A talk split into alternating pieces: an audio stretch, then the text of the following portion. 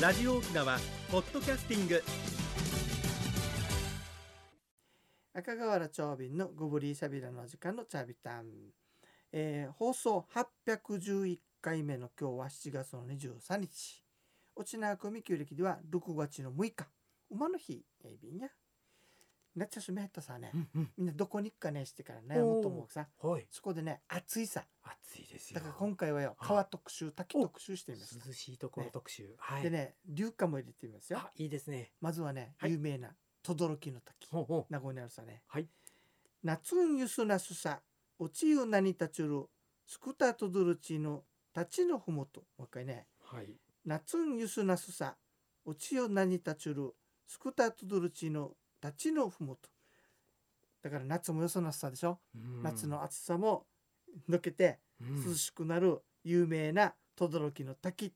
うんまさにその気持ちで言ってくださいねっていう綺麗場所なで歌ですね最近行ったことあるないですもうもう何年も行ったことここない10年も行ったこあとそうなねいですねあの前はさ無料だったけど今さ、はいあの実はあの観光協力生っていうことだよええ大人200円お子供100円あいい一緒払って見ることになるんだけれどいいんもじゃないでしょうかそれなりに駐車場が広くなってさはい行きやすくなっているよやね、もうそういうところに使うべきですねやっぱりあの、はいさっきのすぐ近くもできるから、あまあ、雫もあの、はい感じることできるしねは非い常にあの涼しくていい場所ですよ。はいでそしてね、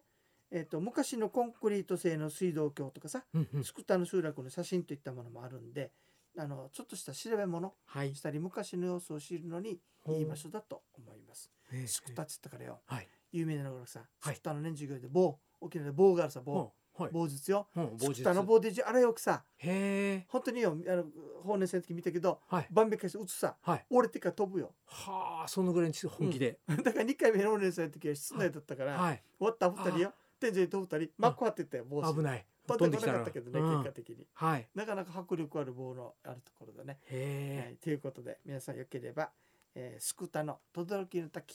ね、名護にありますので行ってみてくださいね。